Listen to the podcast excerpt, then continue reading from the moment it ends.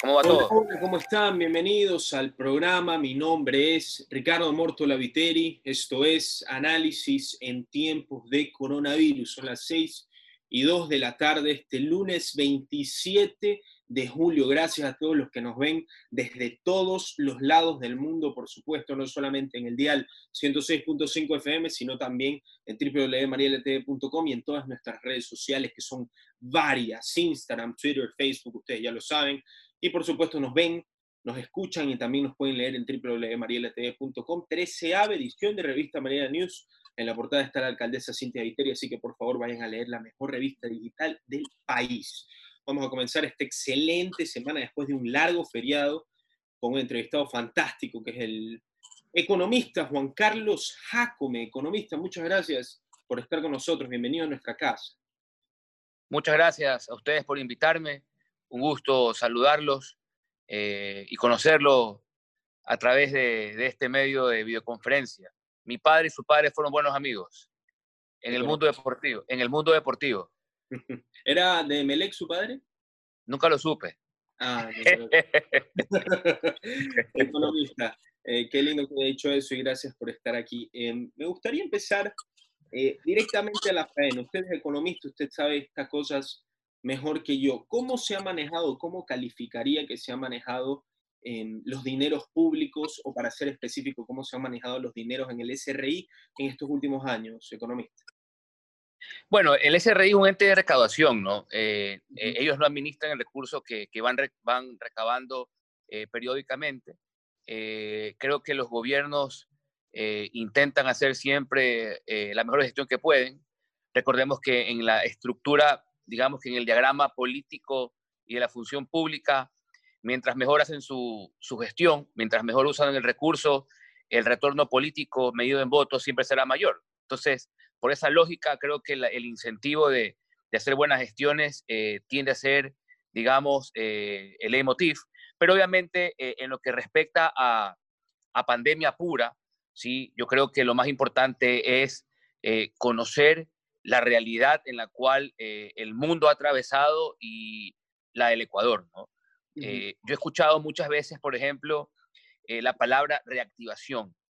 Creo que la palabra reactivación creo que no, no, cabe mucho en el entorno. ¿sí? ¿Por qué razón? Porque uno piensa en reactivación cuando ya pasó la cosa y uno se para y, y se reactiva y se reanima. Pero la pandemia uno culmina, ¿no? Entonces yo creo que cualquier acción que podamos ver a nivel de gobierno en uso de recursos siempre será en estos momentos una acción de mitigación de lo que pueda estar ocurriendo o lo que puede ocurrir a futuro, ¿no? Entonces, eh, el Ecuador enfrenta desde ya hace algún tiempo atrás momentos muy complicados en, su, en, materia fiscal.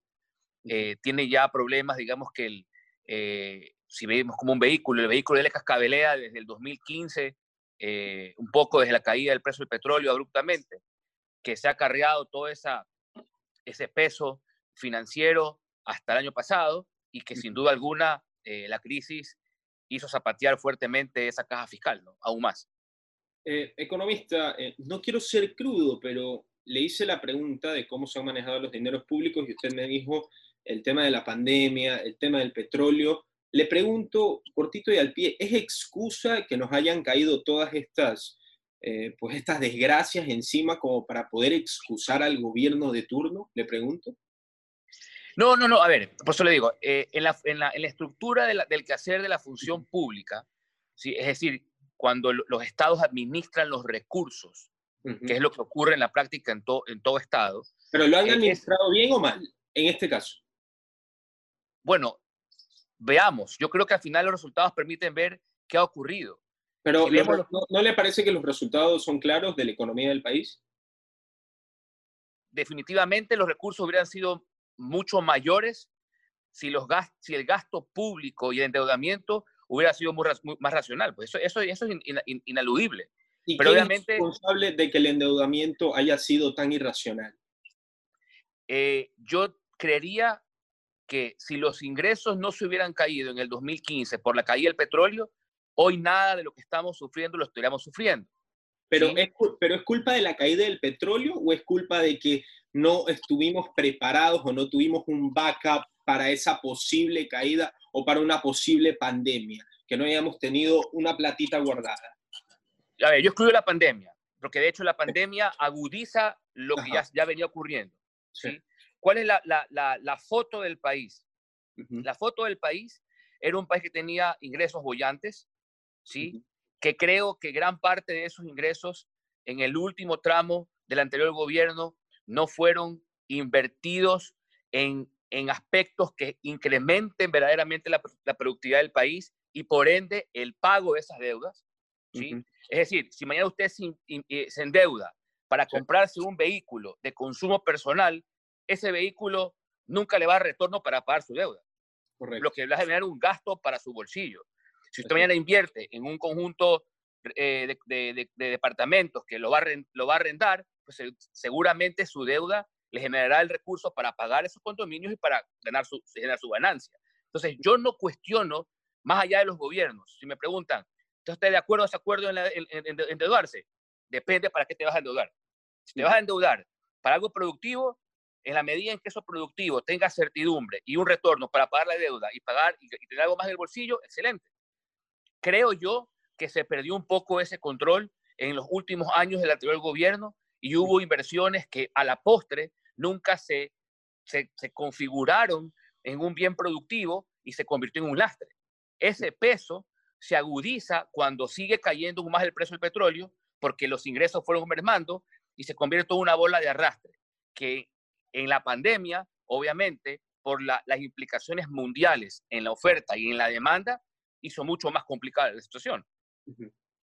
Em, Juan Carlos, eh, usted me dijo en, un principio o en este momento me dijo que el endeudamiento es válido si es que eh, es un endeudamiento, por así decirlo, que va a sacar pues un florecimiento futuro.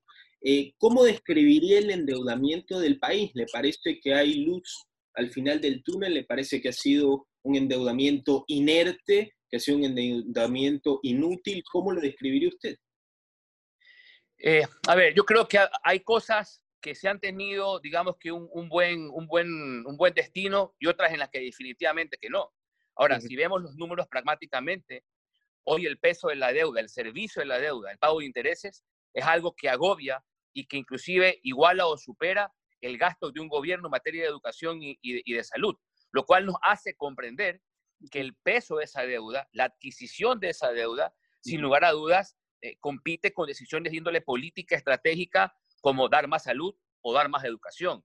En estos momentos, en donde los ingresos están básicamente muy destruidos, la única alternativa que permitiría tener un horizonte mucho más claro y mucho más alentador está a la postre en tres días más adelante, cuatro días más adelante, cuando veamos la, resultante de eh, los acreedores de los bonos en su decisión final. Si los acreedores de los bonos realmente eh, permiten este, este refinanciamiento de realmente largo plazo, yo creo que podremos ver realmente una, una, una posición del, del, del, Estado en el país mucho más holgada. Yo creo que en estos días se va a poder vislumbrar realmente cuál va a ser el futuro inmediato del Ecuador. Esos, ese acuerdo con los bonos de darse dará, dará harto oxígeno a las arcas fiscales, lo cual permite desestresar un poco la tensión que hay en este momento en todo, en todo ámbito, porque si el gobierno carece de recursos para poder honrar sus pagos a, acreedores, para poder pagar a sus proveedores, esa tensión se irriga en toda la economía. Si llegamos a un punto en que los bonistas permiten este refinanciamiento, tendremos más oxigenación y toda, digamos que el molino va a ir eh, fluyendo adecuadamente. Hoy en día, ¿sí? más allá de hablar eh, si el crédito que obtuvo el Ecuador en su momento fue bueno o malo. Yo creo que el Ecuador vive una, una circular perpetua donde siempre ha tenido deudas, las ha refinanciado y casi realmente nunca ha liquidado, digamos que netamente su, su endeudamiento público externo, siempre lo ha dado, lo ha bicicleteado, por decirlo así, ¿ok? Esa, eso ya digamos que es parte del ADN del Ecuador, para bien o para mal. O sea, eh, describimos algo, un hecho. Lo importante en este punto es cómo administrar esas contingencias, sin que esa administración de las contingencias genere un peso sobre usted, sobre mí, sobre quien nos sigue, que es la ciudadanía. Aquí realmente lo importante es cómo mitigar, cómo, cómo hacer que ese problema fiscal del Estado se traduzca en la, en la menor medida en lo que usted puede emprender, en lo que yo puedo emprender, en lo que los, todos los, los pueden emprender y obviamente ligado esto a los empleos y demás actividades conexas. Si usted me pregunta puntualmente, yo le diría, la, la, foto, la película del Ecuador se resuelve crudamente el 31 de julio, que es la fecha fin donde los bonistas deben decir qué van a hacer con la propuesta ecuatoriana.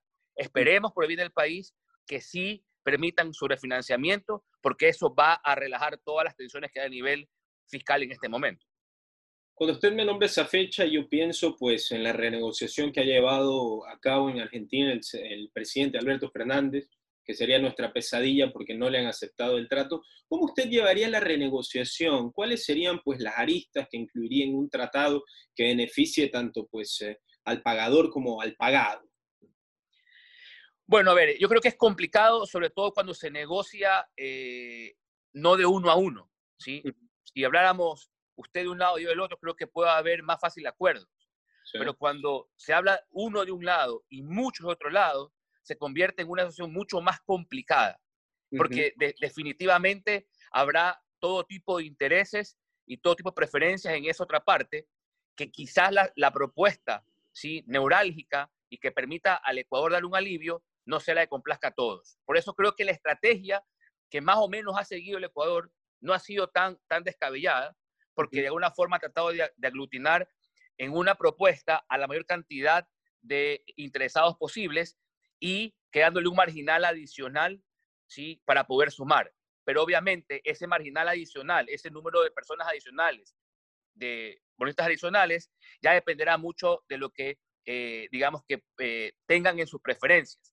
Creería yo que las probabilidades de, de renegociar haciendo una, un pequeño cambio a lo propuesto inicialmente es de alta probabilidad. ¿Por qué? porque muy probablemente va a haber un grupo importante de bonistas cerca de este equipo o grupo que ya accedió técnicamente hablando y con una pequeña modificatoria podrían subirlo al equipo. Es un poco mi pronóstico, capaz eh, un poco optimista de pronto, pero creo que eh, sí estoy con algo de, de, de, convicción de que hay ciertas probabilidades que podrían abrigar una, algo favorable, quizás no en lo propuesto inicialmente, pero sí un punto medio, ¿no? Es decir, en, en respuesta a su pregunta, no es tan sencillo negociar uno y muchos a la vez, porque es difícil contentar a todos al mismo tiempo, pero creo que el cálculo de las propuestas sí permite jugar en dos tiempos. Creo que lo que se ha hecho, eh, creo que no está, no está equivocado. Economista, eh, preguntarle, usted fue presidente eh, de la CFN hace unos meses, renunció. ¿Por qué renunció? Bueno, temas personales realmente. Creo que eh, todo tiene un momento eh, en la vida. Eh, creo que conversamos también un tema personal previamente y creo que toda esa mezcla de situaciones hacen que uno sepa cuándo ya tiene un momento en una institución pública y creo que dos años y medio fue suficiente, se hizo bastante, sobre todo creamos productos muy interesantes y evalué como que era bastante necesario dar un paso eh, a un costado, permitir que sigan nuevas personas eh, llevando a cabo la CFN hacia adelante, ¿sí? y un poco retomar mis temas personales eh, que durante un tiempo los dejé de lado. ¿no? Eh, economista, usted que formó parte, pues, o formó parte de una entidad pública o de varias entidades públicas, le pregunto, en estas épocas de pandemia que se rumora tanto caso de corrupción, de peculado, de lo que sale en los periódicos, ¿Qué tan delicado es ser eh, trabajador público en el país actualmente? ¿Me podría eh, animar a decir eh, que prácticamente el país está tan dolido, tanto económica como social, como sanitariamente, que cualquier cosa salta y ya estamos ahí para la crítica, o crítica constructiva o destructiva, como lo quieran llamar. Pero le pregunto, usted, que en carne propia lo ha vivido, ¿tan delicado es ser trabajador público en este momento? ¿Se necesita valor para hacerlo? yo creo que siempre ha requerido valor, porque primero la función pública es realmente, para quienes así lo, lo asumen, es un servicio público.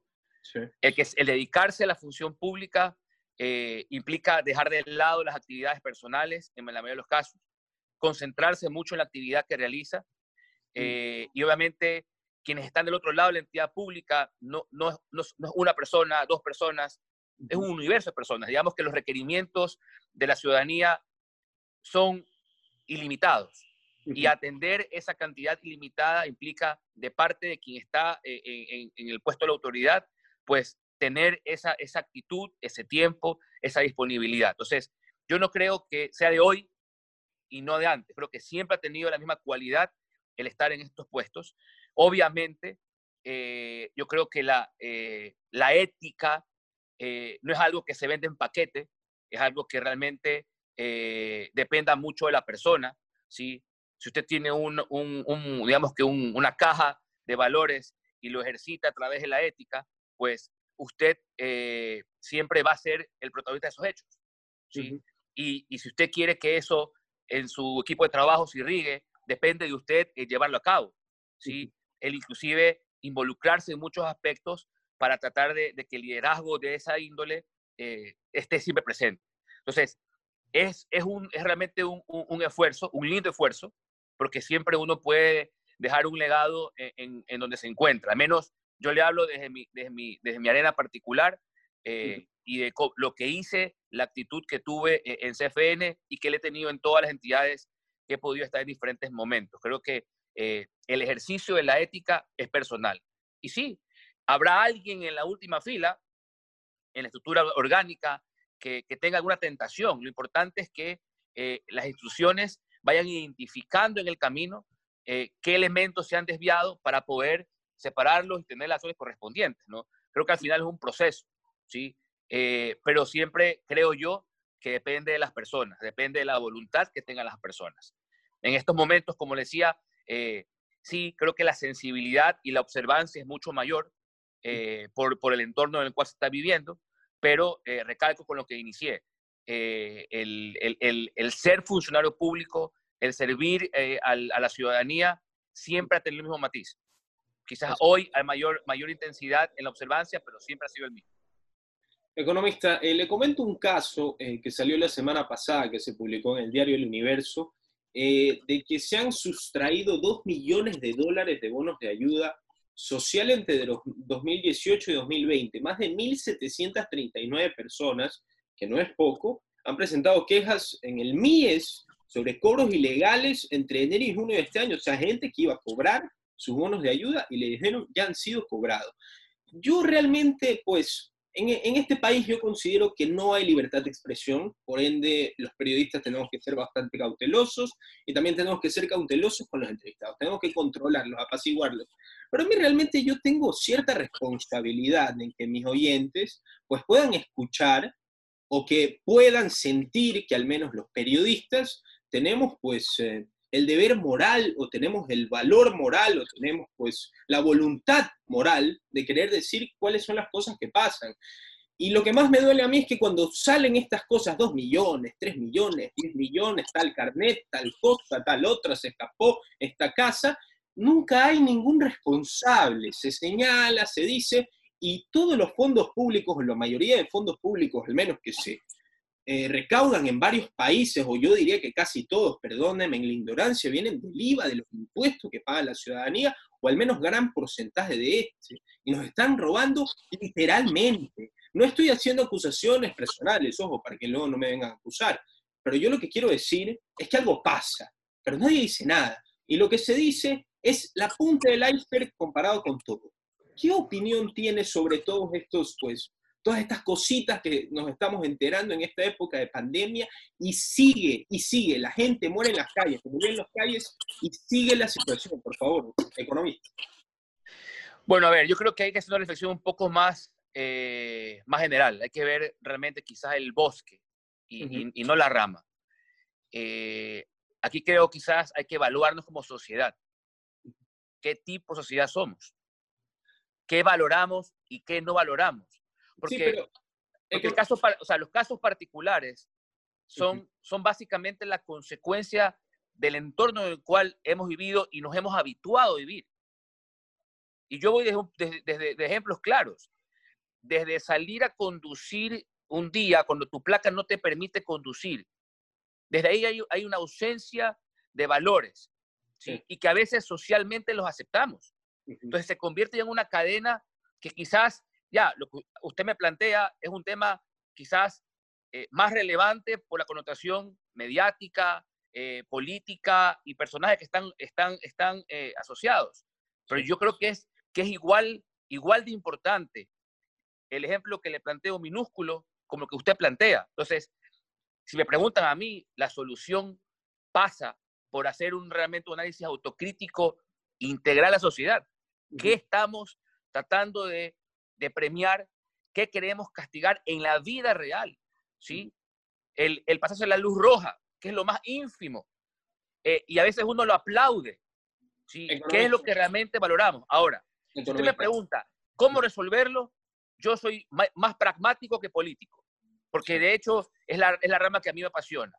Hoy en día, con las tecnologías de la información, ¿sí? con el Big Data, sus aplicaciones y sus diferentes desarrollos, ¿sí? todo puede ser identificable y todo puede ser fortalecido para que nada exista de riesgo en una asignación de un recurso para alguien que tiene un bono favorable, ¿sí? para que sea realmente un sistema muy eficiente y determinante en la aplicación cuando uno va a pedir un, carnet de capacidad, ¿sí? Se pueden reforzar los sistemas. En los diferentes lugares que yo he estado, un poco ha sido mi lema, le transmito mi experiencia, porque más me, más me agrada compartir lo que yo he hecho que realmente emitir un juicio de valor. Lo que yo he tratado de hacer en cada espacio que he estado es sencillamente profundizar más la acción sistemática de tecnologías que nos permiten a las personas decidir en menor grado en el permiso, en la salida, en la entrega del recurso, sino que los propios procesos y los sistemas sean los que actúen, reduciendo a la mínima expresión la discrecionalidad. En la medida en que la discrecionalidad esté más involucrada en todo proceso de recursos públicos, ¿sí? como lo hablamos anteriormente, tanto más proclive ¿sí? a tener esos riesgos, porque depende de las personas. Si tratamos de disminuir esa discrecionalidad de las personas en los procesos, con analítica de datos, con infraestructura eficiente de datos y haciendo uso de los grandes datos que hay hoy en día, créanmelo, que vamos a tener un camino distinto. Esto que le digo, ¿sí? como diríamos en el, argot eh, popular guayaquileño, no es mecha. Yo he tratado de, involucrarlo en cada espacio que he hecho y lo he ejecutado. Es decir, se puede lograr siempre procesos mucho más transparentes con un involucramiento adecuado de la tecnología para disminuir la discrecionalidad de las personas en la toma de decisiones. Esa es mi sugerencia. Y ojo, no solo a nivel público, porque también pasa eso a nivel privado. Hay cuántas empresas que el jefe de compras se encuentran que hace cosas que no debe. ¿Sí? En todos lados, creo que lo que le, sugiero permitiría reforzar la toma de decisiones. Sí, economista, estoy, completamente de acuerdo con usted en la idea base, que es lo que usted me dice, pues la corrupción inicia, eh, un entrevistado una vez me dijo, no recuerdo el nombre, la corrupción inicia, me parece que fue el, el Alberto Acosta, me dijo, la corrupción inicia desde el bar del colegio cuando te devuelven más vuelto del que debes y no lo devuelves. Estoy completamente de acuerdo con la idea, pero eh, economista, no, no nos hagamos de la vista gorda. Nosotros em, estamos hablando de gente que su bono de ayuda, que el, dinero con el que comen, yo entiendo la perspectiva del, del bosque que usted me dice y que yo estoy haciendo una rama, pero todos tenemos nuestra propia perspectiva y todo el, mundo, todo el mundo al fin y al cabo tiene sus propias necesidades. Pero yo me pongo a pensar en estos casos que lo leemos en el periódico y decimos, bueno, no pasa nada, ¿qué importa? Ya lo solucionarán igual. Todos los, todos los gobiernos roban. Esa es la frase que nosotros siempre decimos, pero yo me pongo en el puesto de la persona que va porque necesita de ese bono de ayuda y te dicen ya lo cobraron, no te podemos dar plata.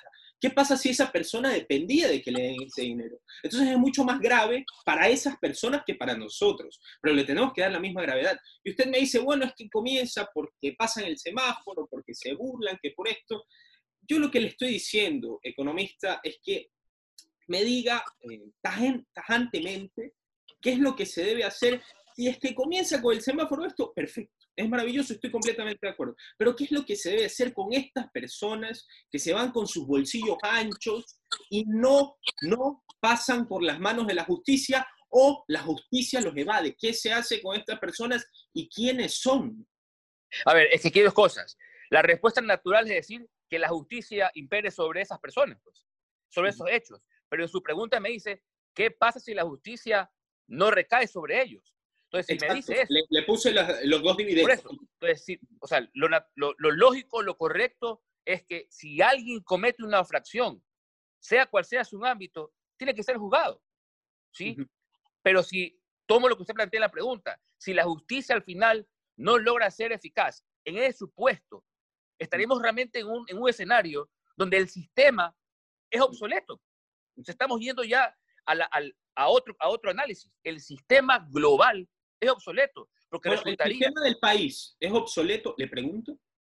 Yo creo que no solo el país. Si, me pregunta, de hecho, le respondo con una columna que acabé de hacer para un diario del país que capaz de publicar la semana próxima. Yo creo que la, la democracia como concepto es una vaga ilusión, porque no representa efectivamente al ciudadano.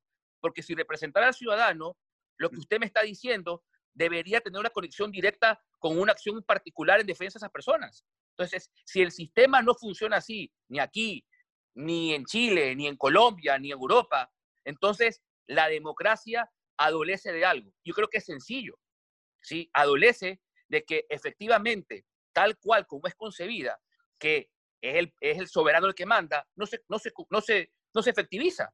Porque el momento que uno escoge representantes que actúen como intermediación, se pierde esa conexión entre realmente lo que usted siente, lo que yo siento, lo que sentimos todos en conjunto y lo que hacen eh, los que elegimos para, para que nos representen. Entonces, ahí hay una conexión que no está funcionando, no hoy, desde siempre, sino que hoy es más notorio porque los sistemas que hay de tecnología, las redes sociales, nos hacen más presentes en espacios que antes no estábamos. Entonces, revelan cosas que antes no eran fáciles de revelar. Pero si usted me pregunta, y por la segunda nivel, lo que está pasando es que estamos evidenciando realmente la obsolescencia del sistema democrático y su supuesto de representatividad, que no existe. Entonces, en ese momento, el Estado, que es lo que realmente funciona con quien uno elige, tampoco va a hacer lo que uno espera. Entonces, creo yo, y de hecho me permito sugerirlo en la entrevista, creo yo con toda franqueza que el nuevo gobernante del siguiente año del país debe tener esto en su hoja de ruta. El momento es excepcional, es único para realmente reconfigurar qué se desea como Estado, cómo debe ser fortalecida la democracia. Y no hablo realmente de utopías. Creo que las tecnologías de hoy en día lo revelan. Hoy en día las empresas, gobiernos afuera, ¿sí?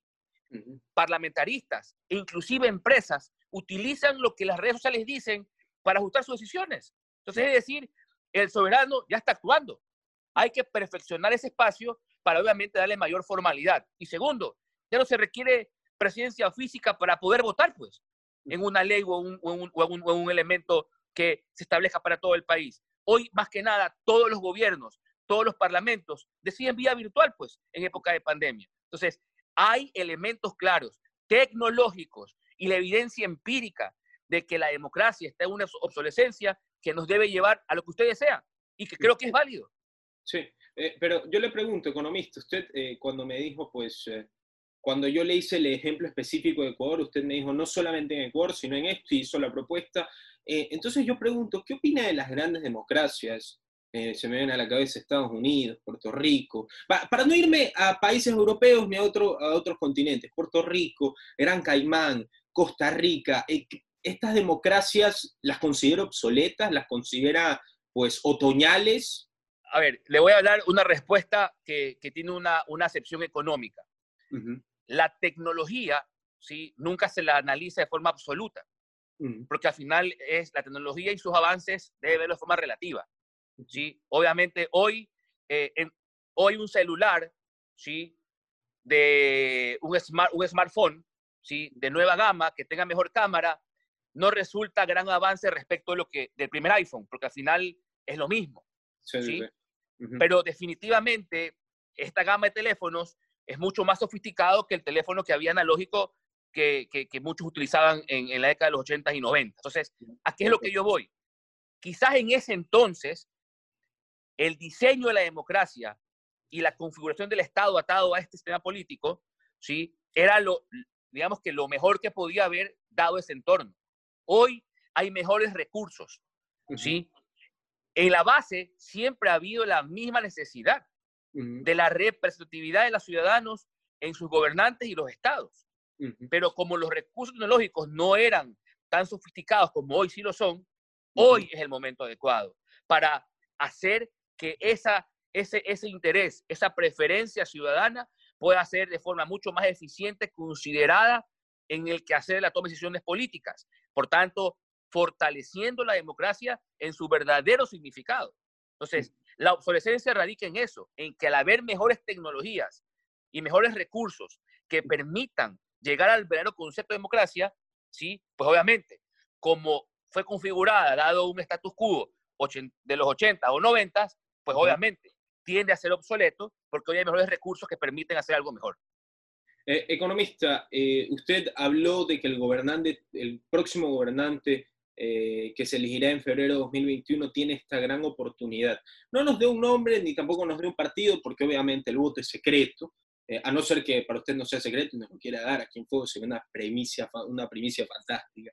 Eh, pero le pregunto, ¿cree que hay un candidato o un precandidato que podría, así sea ínfimamente, pues acercarse a la propuesta o que usted tenga eh, que usted le conste que pues tenga pues alguna idea específica de lo que podría ser esta propuesta que usted nos acaba de hacer en fuego?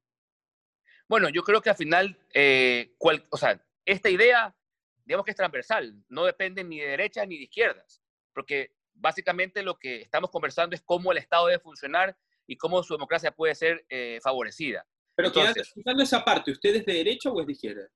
Yo soy de centro. Soy de, de centro. ¿Centro derecho o centro izquierda?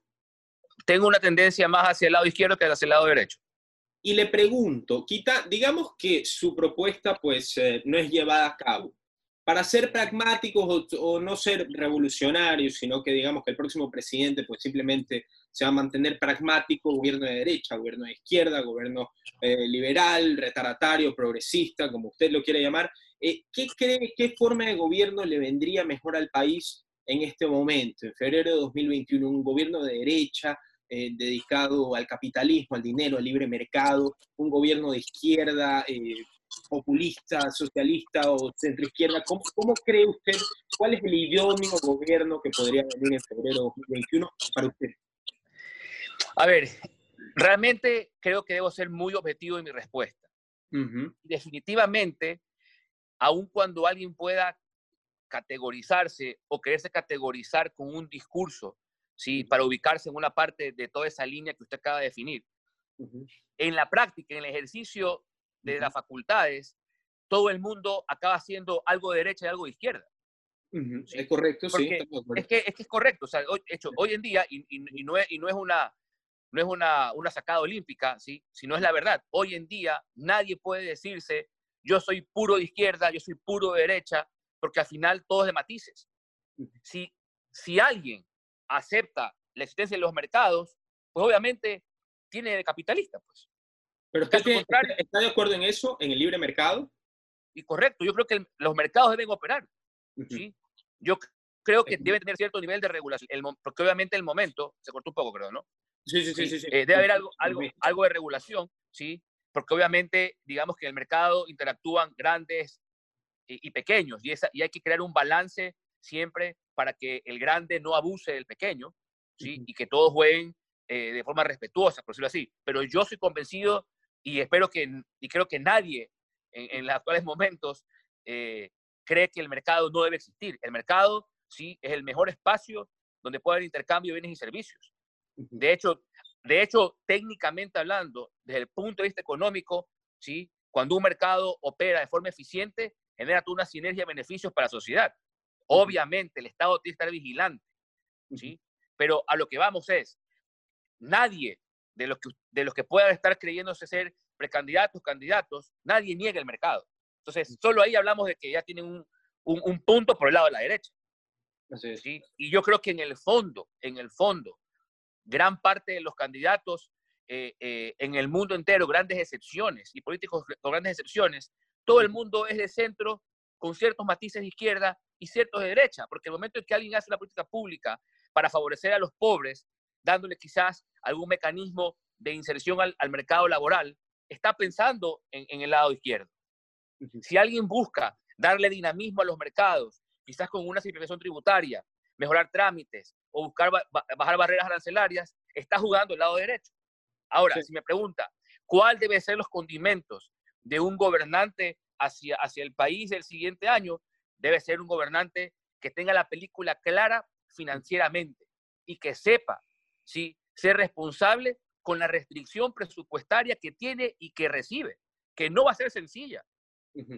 Y que con ese espacio la responsabilidad debe ser mucho mayor, porque debe mantener de alguna forma el bienestar de la ciudadanía, garantizar los derechos que le corresponden, pero sin crear excesos que el día de mañana nos lleven a un entorno donde el Ecuador pierda su moneda más importante hoy en día, que es el dólar. Porque si algo es importante en el Ecuador hoy en día, ha sido el dólar, aun cuando tiene sus, implicaciones. Pero el dólar ha sido realmente lo que en el año 2000 ha permitido que gran parte de los ecuatorianos tengan un salario real estable y que no se pulverice por devaluaciones permanentes. Eso realmente es el activo social más importante y que ningún gobernante debe perder. Y cada acción que dé, cada paso que dé, debe ser siempre para mantener el dólar como moneda. Así es. Eh, economista, para terminar esta fantástica entrevista, eh, me gustaría preguntarle, ya que usted pues eh, es experto en el ámbito económico, por eso le estamos diciendo economista, ¿qué propuestas o cómo calificaría las propuestas económicos, económicas que se le han hecho al país, la ley de humanitaria, la ley de finanzas públicas, y si es que en su poder estuviera o usted pudiera proponer, ¿qué propuesta económica cree que le haría al país que la economía seamos derecho o izquierdo, de lo que sea, eh, realmente ha sido la segunda pandemia o la tercera pandemia, ha habido muchas pandemias en este país, eh, ha sido una de las pandemias en el país actualmente. A ver, eh, yo creo que el entorno es bastante complejo. Si me preguntan, creo que las acciones que el gobierno ha hecho han sido las precisas, dentro del, digamos que el campo de acción a nivel económico. y como lo hablábamos anteriormente, todo depende de lo que el 31 de julio ocurra. Si, es que el 31 no se llega a una renegociación o no se llega a un acuerdo por los bonos, ¿cambiaría su perspectiva sobre lo que ha sido pues, el manejo económico de este gobierno actualmente? Es que no, es que en realidad eh, recordemos que ahí es una especie de negociación, pues si al final, o sea, yo para casarme le, tuve que decir a mi, a mi novia en aquel entonces si quiere casarse conmigo. Me dijo que sí, oye, mi esposa. Pero si me decía que no, no hubiera sido mi esposa, así de sencillo. O sea, en este, en este punto de los bonos depende en las dos partes, no, no solo del gobierno. El gobierno ha hecho su mejor estrategia y si no resulta, pues bueno, ya listo, no, eh, no, no, logró el, objetivo, ¿sí? Pero, y ahí debe ver cómo sigue su curso, ¿no? Pero eso no quiere decir que el haber querido renegociar con los bonistas fue un error. De hecho, es lo correcto haberlo hecho. Ahora, si resulta que no se refinancian, pues bueno, ahí sí hay un entorno igual que el de hoy, es decir, con el peso de la deuda martillando en el aparato fiscal, ¿sí? dando mucho espacio para poder sobrellevar los costos de la pandemia. En ese caso, ¿sí? Eh, quizás eh, lo, más, lo más prudente sean varios caminos. El primero es eh, ver si nuevamente se puede lograr un acuerdo con algún organismo multilateral, ¿sí? tipo Fondo Monetario, que entiendo que hay esas tratativas en este momento, ¿sí? buscar recursos nuevamente para inyectar a la economía. Y segundo, sí, eh, yo particularmente creo que, eh, aun cuando sé que, el gobierno no lo, no, no, no, lo comparte, creo que en un momento dado, si ya no hay más camino, creo que el default es una alternativa válida y legítima. De hecho, eh, el, default inclusive puede resultar en algunos, en algunos escenarios como una estrategia para poder negociar. ¿sí? Porque mucha, en el mundo privado, muchos, muchas personas le dicen a sus acreedores, ¿sabes qué? No tengo cómo, renegociemos caes en default y renegocias. Entonces yo no veo esa como una, una alternativa a descartar, porque al final dependerá de cómo se van dando los hechos. Yo no lo haría, yo lo mantendría como una alternativa válida y legítima, como les digo, ¿no? Inclusive viéndola como un instrumento de, poder, de poder negociar. Obviamente es una de las cartas de juego importante. Si viene más crédito al exterior, pues en buena hora, porque al final, eh, si bien es más deuda, ¿sí? pero el, el, Ecuador ¿sí? vive a través de lo que ingrese de recursos del exterior. Yo creo que eso eh, no solo la ciudadanía, sino los empresarios deben tener súper claro. Eh, la economía ecuatoriana es tan transparente en su economía que, que no requiere mayor ciencia para explicarla. Si el flujo neto de divisas hacia el país aumenta, la economía podrá crecer. Si el flujo neto de divisas que ingresa al país, en lugar de crecer, decrece, pues entonces la economía decrecerá. Así de sencillo. Es como la cota de agua en una piscina. Si subió, la economía crece. Si baja, decrece. Y obviamente la deuda sí es, sí es efectivamente ¿sí?